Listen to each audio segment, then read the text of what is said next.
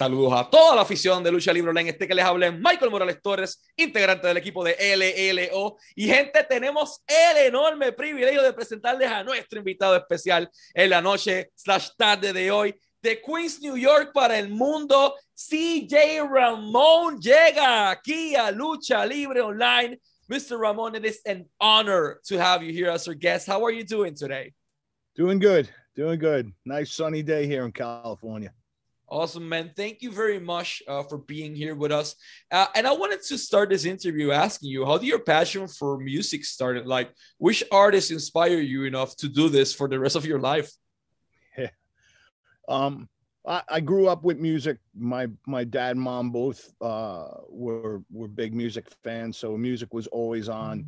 Um, but you know, the band I've always credited with with the, the first band that I got into outside of what my mom and dad listened to was Black Sabbath. That's the band that kind of got me moving towards music and made me want to play music and um and they they've you know they've been my favorite band ever since so Awesome, I'll translate that. ¿Qué banda o qué artista inspiró a CJ Ramón a ingresar al mundo de la música? Bueno, su mamá y su papá eran fanáticos de la música. Además de lo que ellos escuchaban, Black Sabbath fue la banda que lo enganchó y lo cautivó para el resto de su vida. Fue su banda favorita y sigue siendo al día de hoy su banda favorita.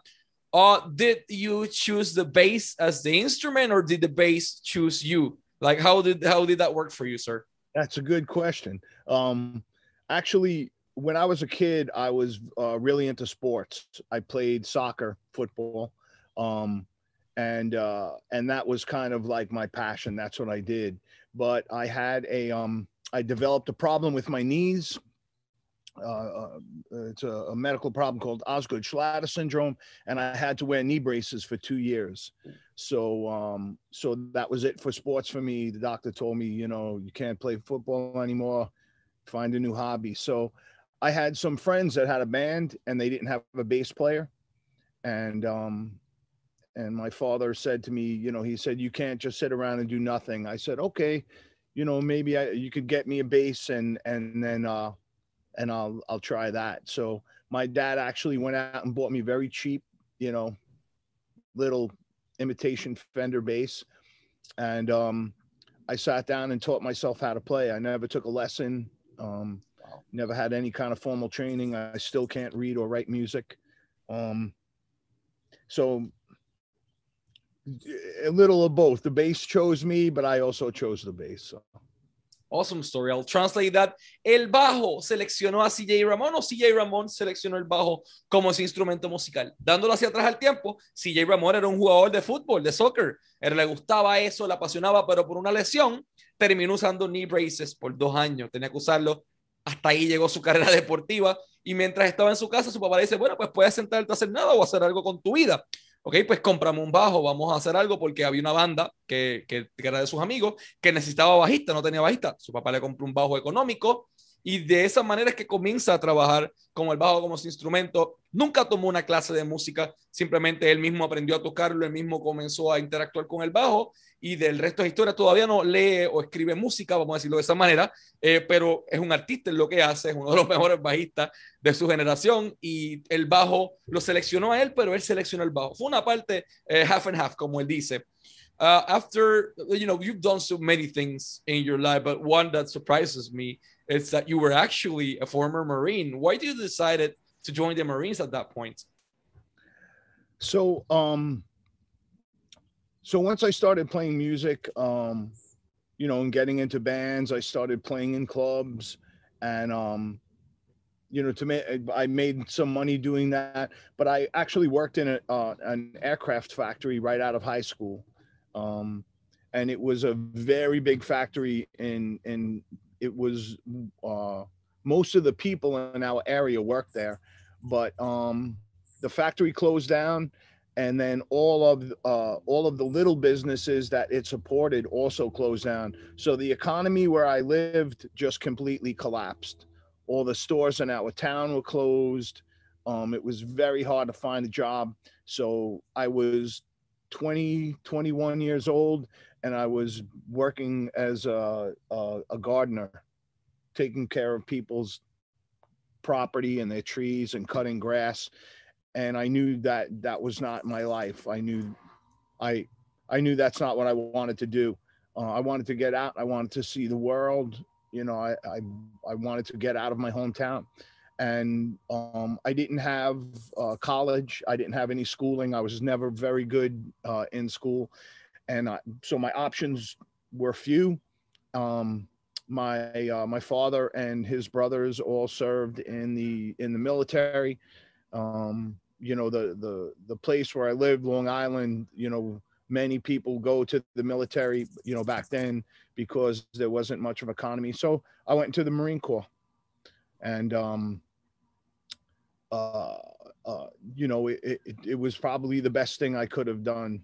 I, I you know, it really um, helped me to grow up and, and be a man and understand, you know, how to take care of myself in my life, you know, taught me about, you know, being loyal and, uh, you know, a lot of very important lessons that um, I didn't really understand or, or care about before I went into the Marine Corps. And truthfully, had I not gone into the Marine Corps, I never would have lasted in the Ramones. Uh, if, if I had if I had gotten the audition for the Ramones before I I went into the Marine Corps, Johnny would have kicked me out very quickly, or I would have not gotten the, the gig at all. Um, I didn't, you know, I was I didn't care about much when I was younger. I I liked to party too much and act just act stupid. that's that's really what it was. Um, but um, you know, in the Marine Corps, I I learned about discipline and and you know, you know, a, a better way to live my life, and um, and that really helped me, you know, helped me be a, a better Ramone. Amazing story. I'll translate that. ¿Cómo llega CJ Ramón a los Marines? Bueno, en aquel momento él sale de high school y tiene pocas alternativas de trabajo donde él vivía eh, en Nueva York, en Long Island específicamente tiene la alternativa de trabajar en una fábrica de aviones, en un aircraft factory, como él le llama, y ahí entonces trabajó un periodo de tiempo. Eh, luego de eso, entonces por la misma economía difícil que había, cierra la mayoría de los negocios y era bien difícil encontrar trabajo. Se encontró trabajando en un momento dado como jardinero, trabajando en los jardines de las personas, podando plantas, etcétera. Y mientras estaba ahí, él dijo, esto no es lo que yo quiero hacer con mi vida. Claro, como músico ganaba dinero, pero no lo suficiente en aquel momento. Eh, decide darle un giro drástico a su vida y dice que toma la mejor decisión para su vida en aquel momento y es firma con los Marines, se une a los Marines y él dice algo bastante interesante. Si él no se hubiese ido a los Marines en aquel momento adquirir la disciplina, a madurar, porque en aquel momento estaba un poco a lo loco, como él dice, eh, el, dato interesante es que si no se hubiese ido a los Marines, él no hubiese durado a los Ramones, o sabrá Dios si no hubiese conseguido el gig en aquel momento. Eh, lo que es bastante interesante es los Marines le dieron a él la disciplina, eh, el respeto y esa madurez suficiente como para poder ser eh, un mejor ser humano y un mejor Ramón. Uh, speaking of interesting things you did with your life, and you you already talk about it, uh, you decided it was time to do something you know big and different in your life. So you applied to join the iconic band, uh, the the punk band, uh, the, the Ramones. At that point, why do you thought at that point, you know, a Marine, a young kid, uh, what do you thought you were, you know, the perfect fit for the band to join it?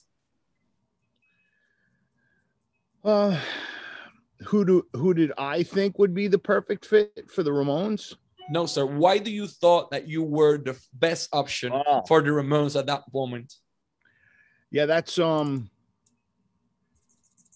You know, I, I think, I think my relationship with Johnny and Joey I had a I had a very different relationship with each each one of them, but um, I think the fact that I could I could meet with either one of them on some things we thought alike. You know, for you know for for Johnny, um, uh, me and Johnny both loved baseball. We were, you know, we are both big baseball fans. Johnny went to military um, school when he was younger. Um, we shared uh, some uh, political opinions. Um, we, you know, a lot of the bands that we uh, we grew up with, we grew up with a lot of the same bands. Even though you know Johnny was, um, you know, an era ahead of of mine, um, a generation really ahead of mine. Um, we still grew up with a lot of the same music, a lot of the 50s music, um, a lot of country music, Elvis, we really had a lot in common. Joey and I um, had, you know, Johnny really was more like um, a mentor. He was like a teacher.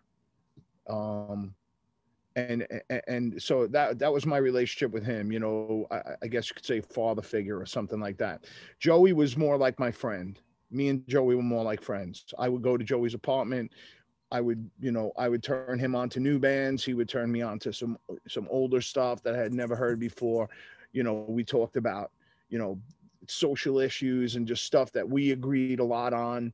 Um, you know, I I would stay over at his place. Like Joey, Joey and I were much more like, you know, like friends, like good friends.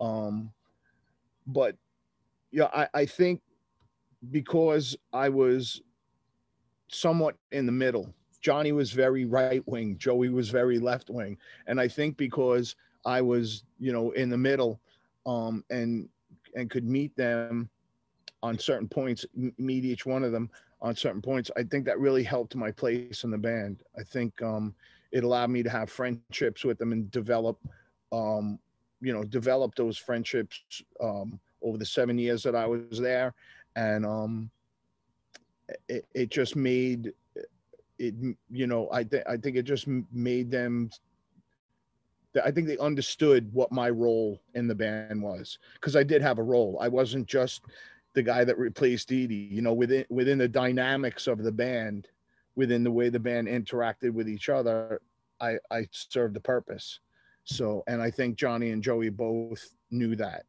and i think that's what what made me um that was probably what made me important within the band even more than my bass playing or you know my attitude or anything like that it was kind of my ability to be in between johnny and joey and not um take sides it was like i'm sure many people can relate to this it's like living in a household where the mother and the father don't get along and the child has to become the adult that's kind of what my that's kind of where I was um, within the band.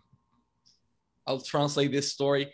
Eh, cuán, eh, vamos a ponerlo de esta manera, la relación de CJ, eh, él estaba en el medio de todo, como él bien dice al principio, es como cuando una mamá y un papá no se llevan el niño tiene que ser el adulto para poder lidiar todas las situaciones. Pues con Johnny, eh, Johnny era más una figura paterna, era más respetuoso, eh, era, siempre le daba consejos, buscaba que creciera personalmente. Joey era su amigo.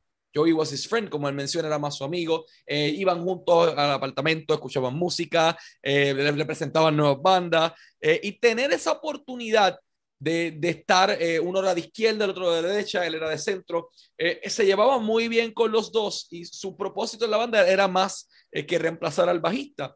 Él vino a darle un toque nuevo a la banda, la rejuveneció y fue los que los mantuvo a ellos durante siete años más eh, activos en el mercado hasta que pues lamentablemente sabemos lo que ocurrió, pero, pero fue CJ la persona que se encargó de mantener todo junto en medio de, del caos. You, man, I need to touch this, this topic. September 30, 1989, Leicester, England. You play your first gig with the Ramones. What do you recall of that historic day in your life and in your career? Uh, that was um that was a that was a wild night.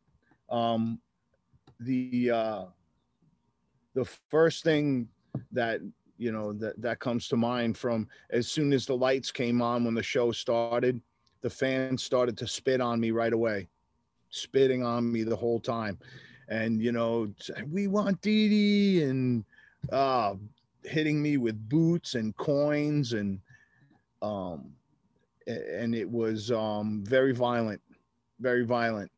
But um, because I had just come out of the Marine Corps, it was not um, it was not a big thing for me. I, you know, I went out to the end of the stage and I said bad things about the Queen and, you know, gave it right back to them. You know, um, and uh, by the time we finished playing the set, when we walked off to do the encore, my shirt was so covered in mucus that I, I, just took my shirt off and threw it on the side. So when we came out for the um, for the encore, I had no shirt on, and um, so we, when we finished the set and we were walking back to the dressing room, Johnny said to me, "What are you taking your shirt off for?" I was like, John, I was covered with spit. I was covered in it and it smelled really bad. I said I pulled it off because it was just unhealthy. And he was like, Well, don't take your shirt off. We don't do that on stage. And and and he got really mad and he and he was yelling at me. Um, but uh, even though as much as he yelled at me and and you know was disappointed in what I did, it couldn't take away the feeling that I had that I, I just played my first show with the Ramones. Um, it was uh, it, it's a it's a very difficult thing to describe. It's hard. It's really hard to compare it to anything else. Um, but uh, yeah, that's probably my most outstanding memory is just being spit on and hit with all kinds of boots and coins and bottles getting thrown at me. And it was it was wild. It was wild but i loved it you know for for me um i didn't want the fans to like me right away. I wanted to earn my place in the band. When i heard that Dee Dee quit the first thing that i said was i'll never go to another ramone show. Because in in the ramones Dee Dee was my guy. He was Dee Ramone was the guy. Um, so I understood how the fans, I understood how they felt. Um, so it didn't bother me that people hated me at first because even though they were saying we want Dee in the beginning, by the end of the show they were saying CJ, CJ, C, because I I didn't I didn't just act afraid and stand back by the amplifier. I walked right to this end of the stage and I said, Yeah, come on, spin on me. Go ahead. I don't care. I played for the Ramones. nothing was going to, you know, uh, nothing was going to kick, you know, that dream of you. Uh, I'll translate this story. Spanish. Okay. Eh, CJ menciona su primer gig con, con The Ramones, septiembre 30 de 1999, 1989 en Inglaterra su primer show, él reemplazaba a Didi, el bajista original, su artista favorito en The Ramones. Él dije, nunca voy a verlo nada más porque salió Didi. De repente sí, y era el bajista él mismo. Y la reacción del público no fue buena. El público lo dio de momento, comenzó a escupirlo, lanzaban botellas, lanzaban insultos y le sacaban, ah, fuck you, we want Didi, le gritaban todo el tiempo. Eh, y llegó al punto en que en ese intermedio él estaba tan cubierto en, en disculpen la expresión, de, mucosa, en mocos, que se tuvo que reemplazar la camisa, quitarse y tirarla. Eh, de momento se encuentra con Johnny gritándole Bax, ah, ¿por qué te quitaste la camisa? Nosotros no hacemos eso. Estaba cubierto en escupitajo, o sea, no es saludable continuar tocando de esta manera.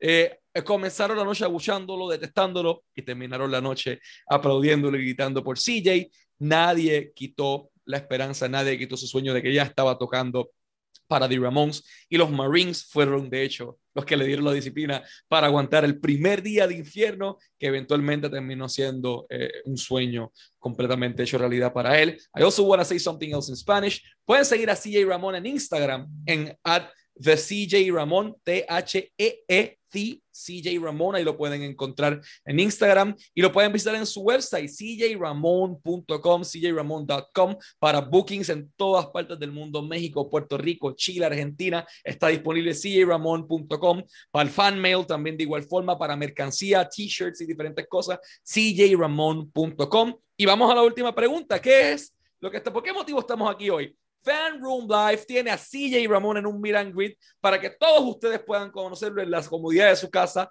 12 de junio, CJ Ramón llega a Fan Room Live a las 5 de la tarde, hora del este, 2 de la tarde, hora del Pacífico, 4 de la tarde, hora del centro. Así que dense la oportunidad de conocerlo. Un excelente artista con una carrera y una trayectoria completamente histórica. Fanroomlive.com para boletos, fanroomlive.com para boletos.